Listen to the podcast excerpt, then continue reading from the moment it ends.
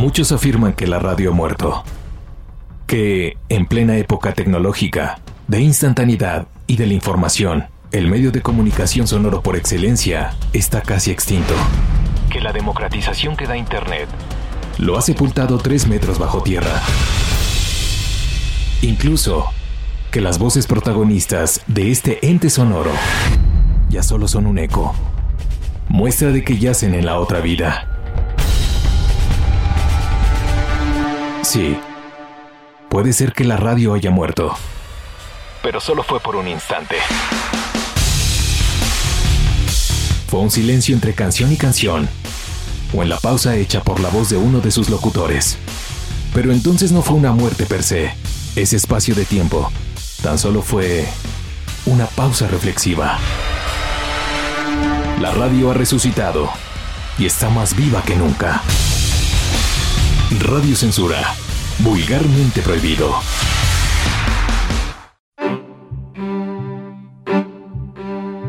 Hemos usado este espacio en este intervalo de tiempo cada año para llevarles a ustedes las historias románticas más cercanas a la realidad, dejando a un lado los estereotipos y los lugares comunes. Pero la realidad es que en casi todas nuestras historias existen estos dos tipos de contenidos.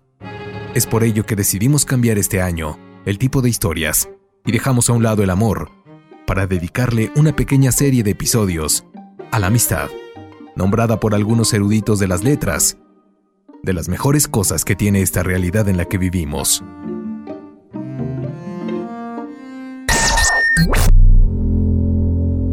Radio Censura presenta con orgullo la serie Hermandad, capítulo 1.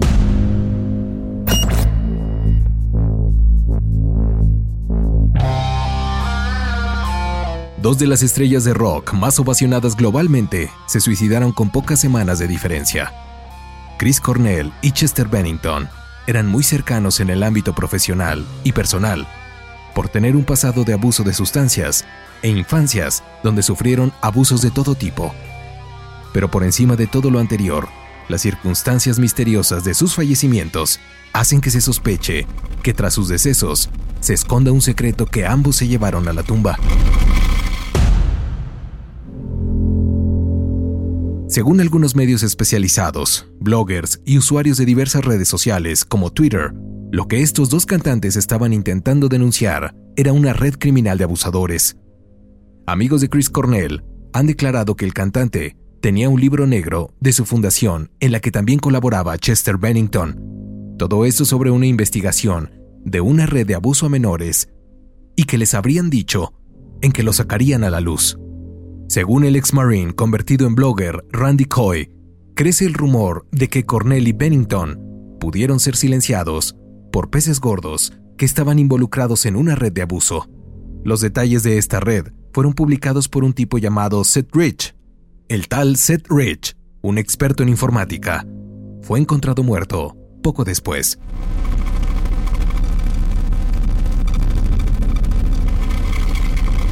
Si es todo esto cierto, y Cornell y Bennington estaban a punto de destapar una trama de abuso. La relación entre ambas muertes encierra un entramado inmenso del cual ni siquiera podemos imaginar, donde también está relacionado el DJ productor sueco Avicii, muerto también en extrañas circunstancias.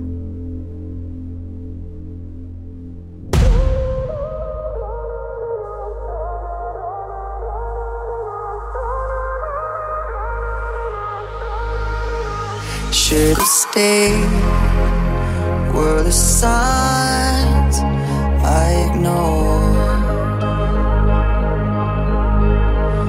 Can I help you not to hurt anymore?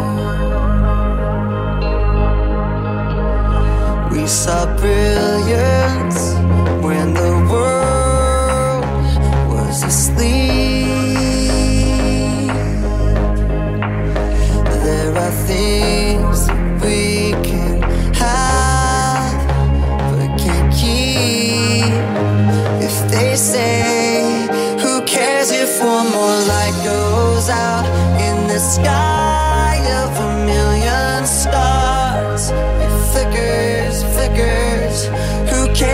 someone's time runs out? If a moment is all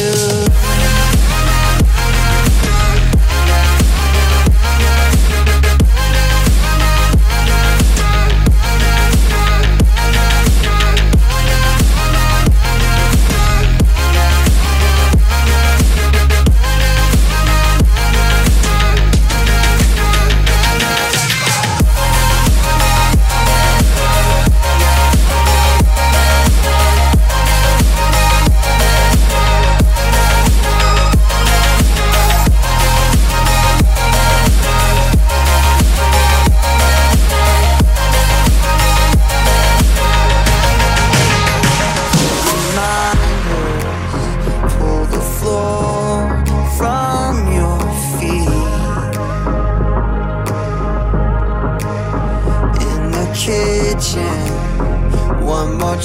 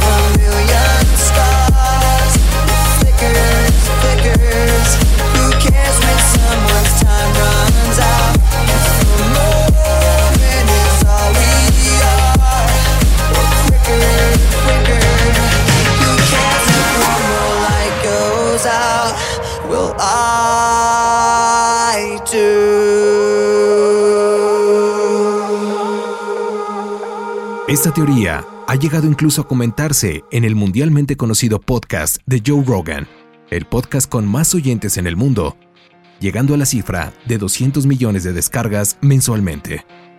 En el programa, Rogan se limitó a callar a su colega Eddie Bravo y lo invitó a no especular con la muerte de Cornell por respeto a la familia. It starts with One thing, I don't know why. It doesn't even matter how hard you try. Keep that in mind. Pero lo anterior son meras conjeturas y especulaciones. Lo que sí es oficial es que ambas figuras pasaban por un estado alterado causado por el uso de drogas, alcohol y el ingrediente más mortífero de los últimos años, una profunda depresión. El público, las audiencias, incluso nosotros mismos, nos preguntamos cada que sucede este tipo de fallecimientos. ¿Por qué se quitaría la vida alguien que lo tenía todo? ¿Es que acaso ese Black Hole Sun del cual hablaba Chris Cornell era una metáfora del vacío que no pudo llenarse con todo el dinero del mundo? Con toda la fama e incluso con toda la droga que no alcanzaba para rellenar el vacío en el alma.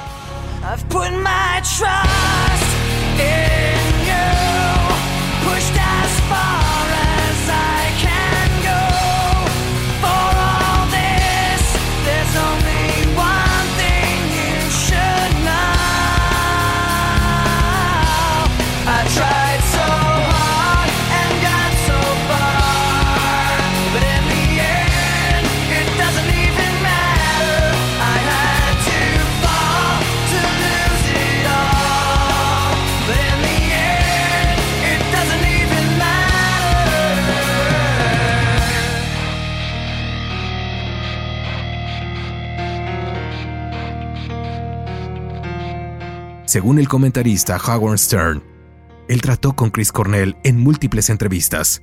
El tema central de Black Hole Sun no es otro que el suicidio. El sol negro es la muerte, que llega para secar la lluvia, es decir, tus problemas y tragedias. Para estas alturas de la vida, todos sin excepción, hemos conocido un caso cercano sobre una de las enfermedades más globales y silenciosas de los últimos años, la depresión.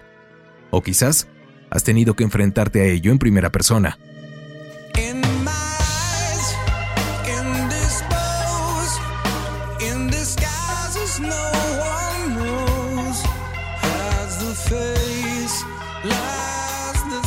Pero dejemos a un lado los lapsos de tristeza que surgen cuando has perdido un amor o cuando por alguna razón te das cuenta que no tienes la vida que se muestra en los diferentes medios digitales. Esos periodos de melancolía o tristeza, afortunadamente son efímeros.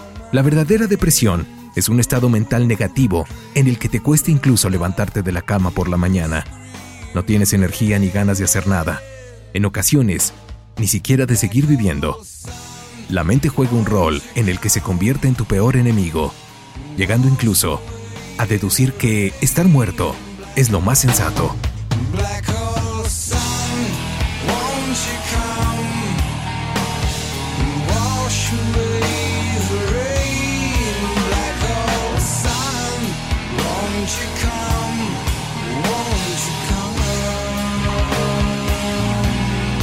No te apetece comer o comes demasiado para aliviar tu dolor emocional y no hay nada en tu vida que te haga sentir ilusión ni tener expectativas sobre el futuro.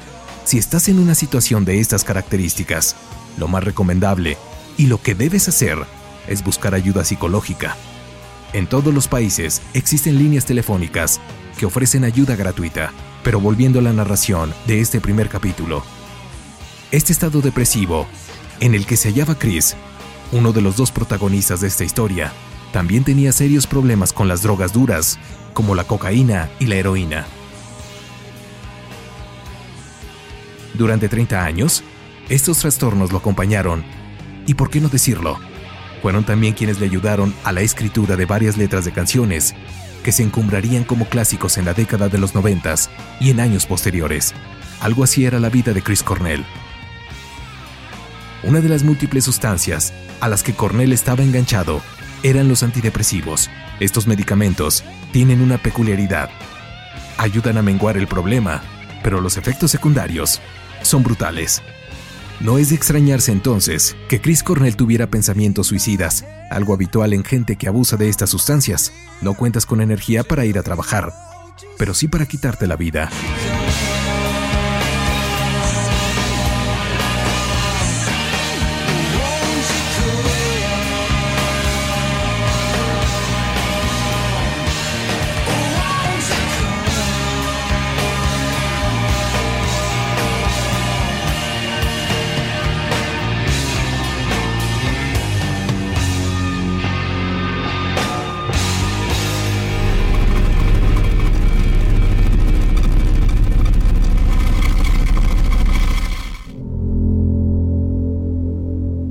En vida, Cornell nunca escondió sus problemas y hablaba de enfermedades mentales y drogadicción constantemente, tanto en privado, con sus amigos cercanos y en público.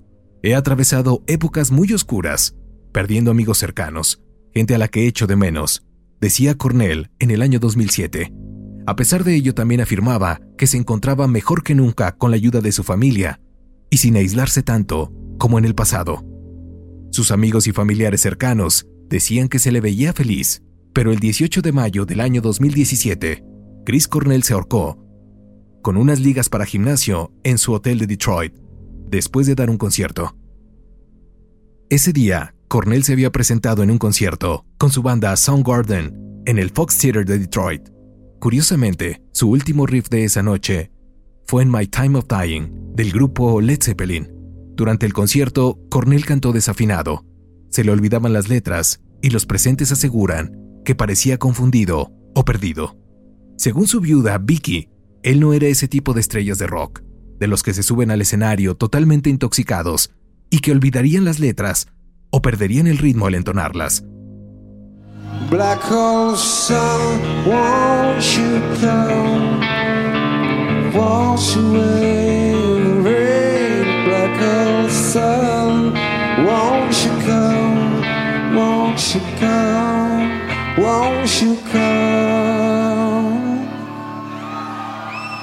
Stuttering, cold and damp, still warm and tired feel.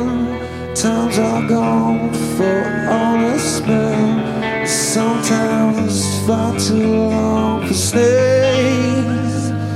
In my shoes, walking to sleep. In my youth,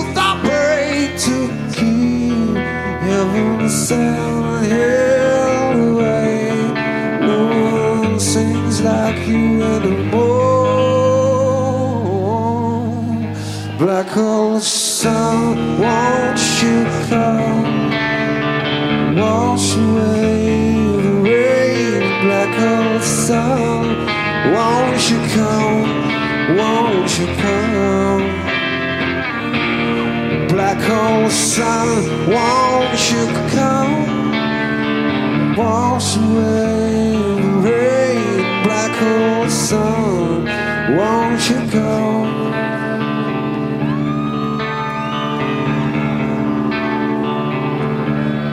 Won't you come?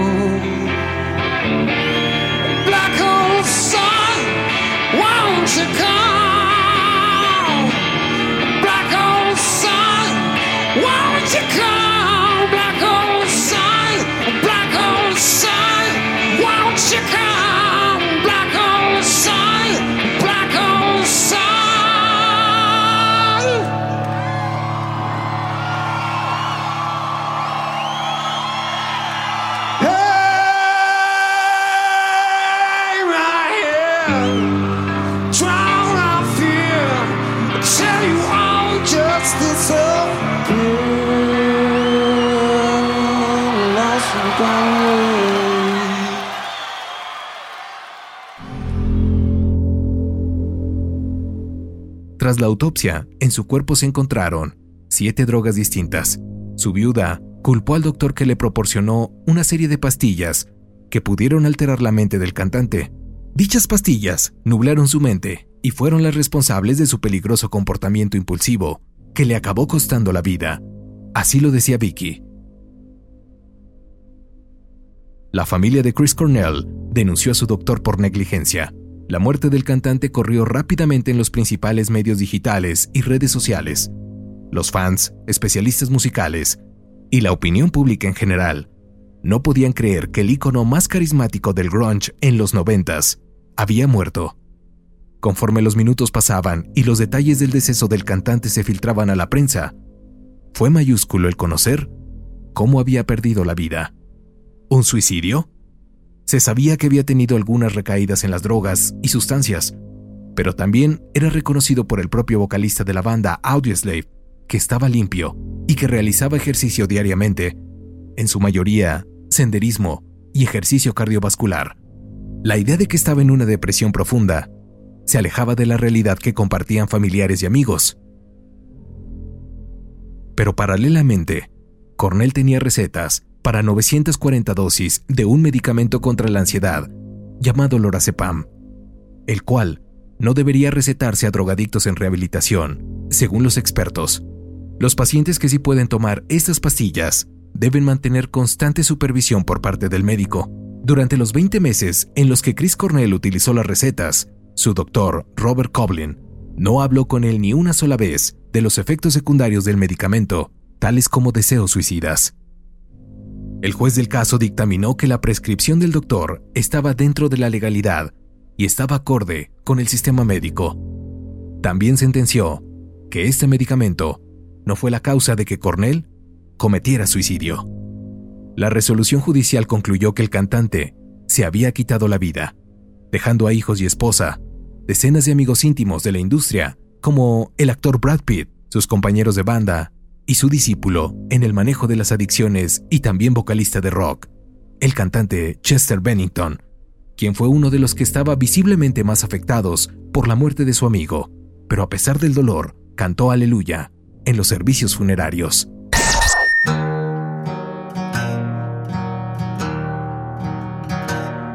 I know you feel way I change, but you can't change the way I feel.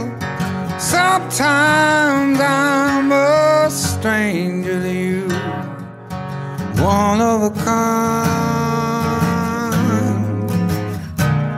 And I think some way you'll make it, though you don't know how to take it. Sometimes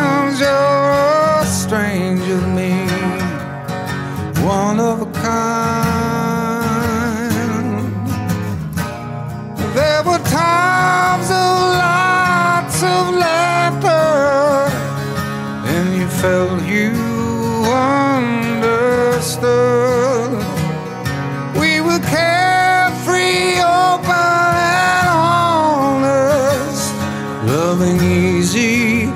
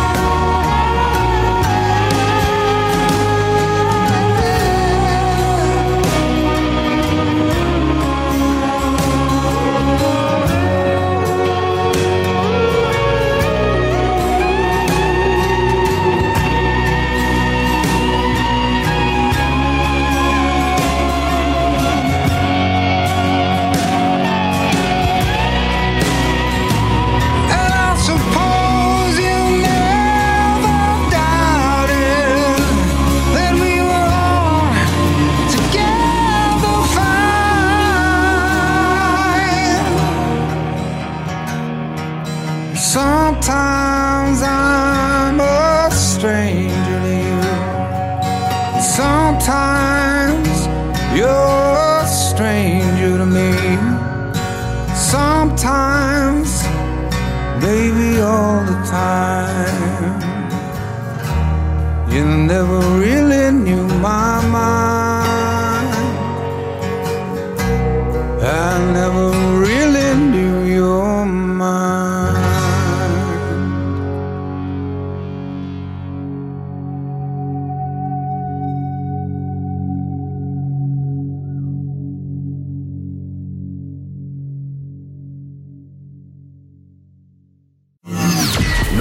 Estación. Vamos a un corte y volvemos con Radio Censura Vulgarmente Prohibido.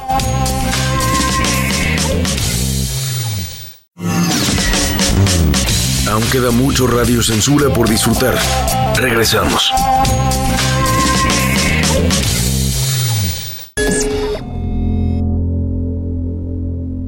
El cantante de Linkin Park, Stone Temple Pilot y Dead by Sunrise tuvo una infancia y adolescencia infernal. Fue víctima de abusos sexuales desde que tenía 7 años, pero nunca llegó a denunciar sus problemas. Tenía miedo a pedir ayuda, porque no quería que la gente pensara que estaba mintiendo.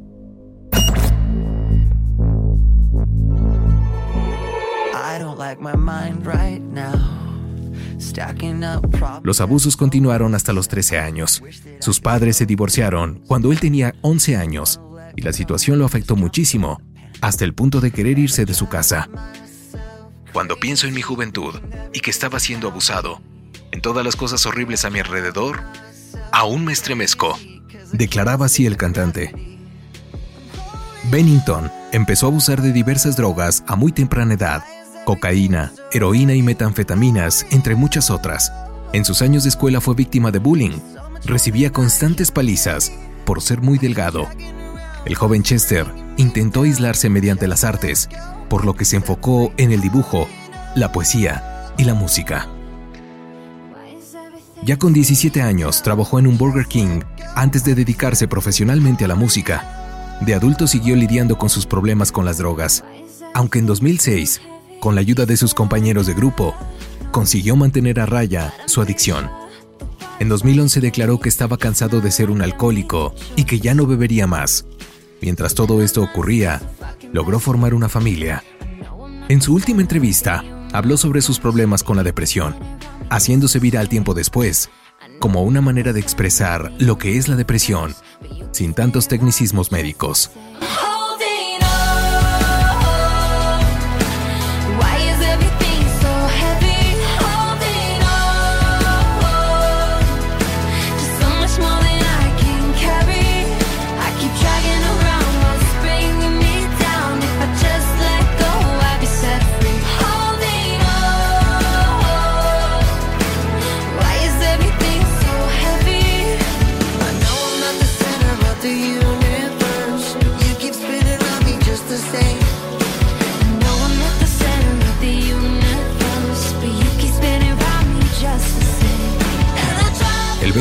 De julio de 2017, apenas dos meses después de la muerte de su amigo Chris Cornell, y curiosamente, en la fecha en el que éste hubiera cumplido 53 años, fallecía Chester Bennington.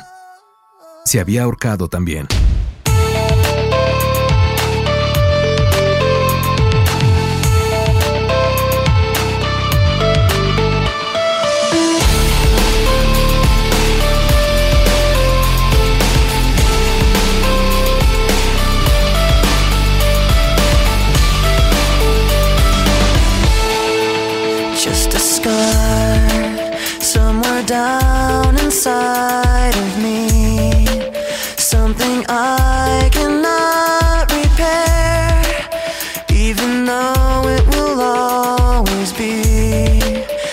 I pretend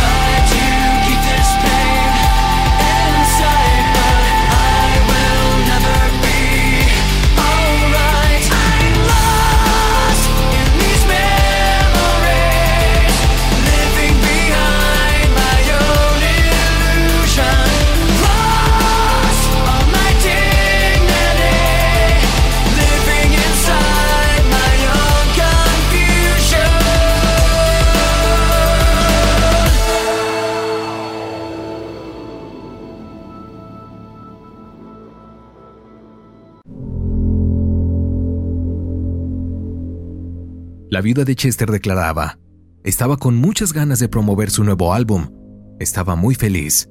Me dio un beso de despedida, le di un beso a los niños y nunca más lo volví a ver. En su cuerpo no se encontraron drogas, pero sí una pequeña cantidad de alcohol.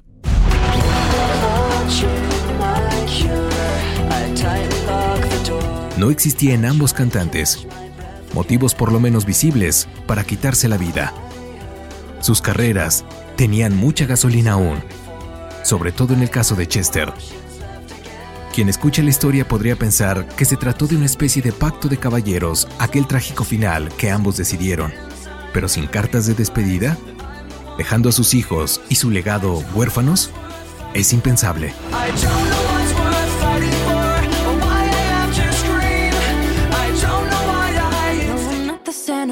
Antes de su fallecimiento, Linkin Park lanzó el disco One More Light, el cual contenía el sencillo Heavy, junto con la cantante Kiara.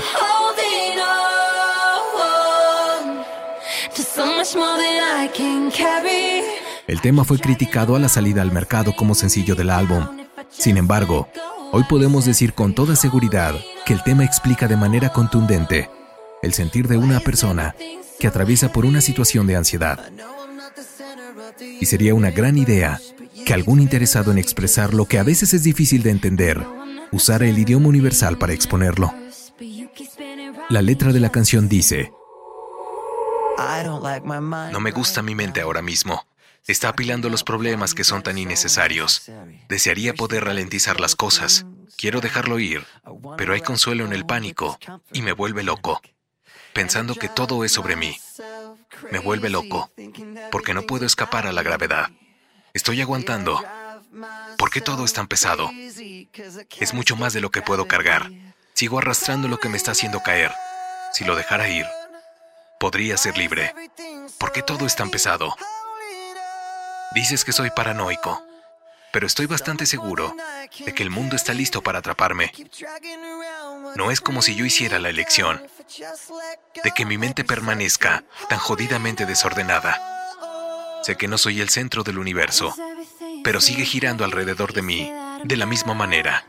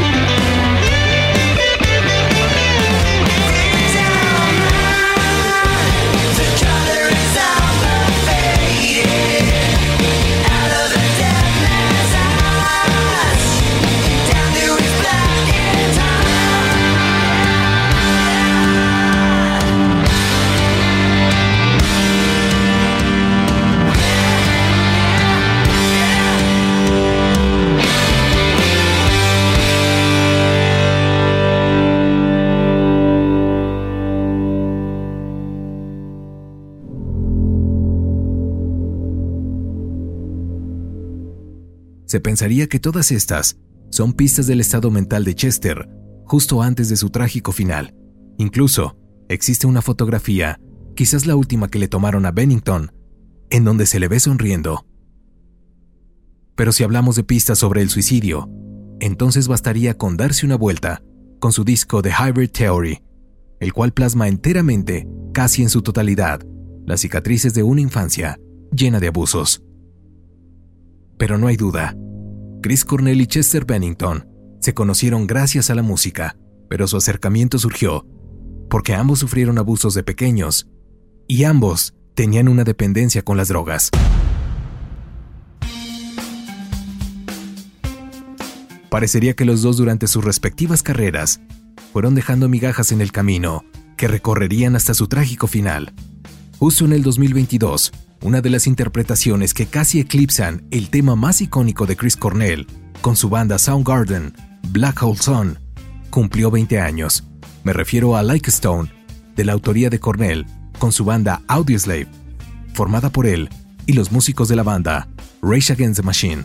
Chris Cornell escribió esta letra, trayendo en sus líneas sin querer a amigos y conocidos que dijeron un adiós muy rápido. Jeff Buckley fue uno de ellos, a quien años atrás le dedicó Wave Goodbye. También Andrew Wood, quien fue vocalista de la banda Mother Love Bone.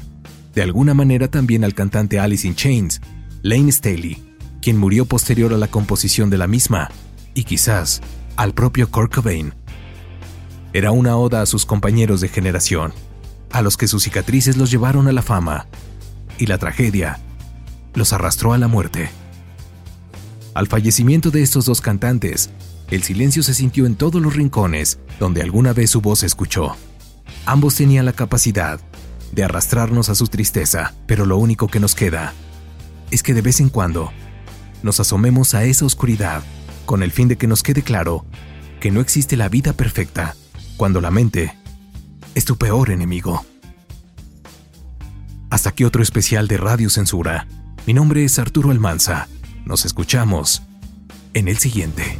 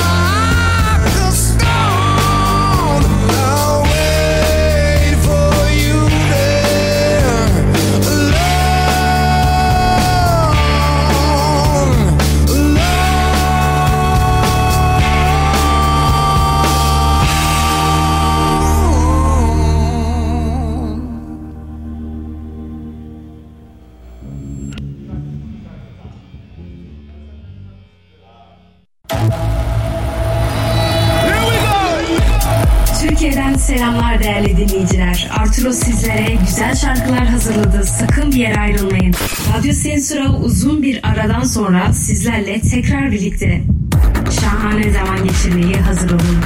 Radyo Sensura'yı Spotify, Amazon Music ve bütün diğer platformlardan ulaşabilirsiniz. Türkiye'den sizlere şimdiden mutlu yıllar, iyi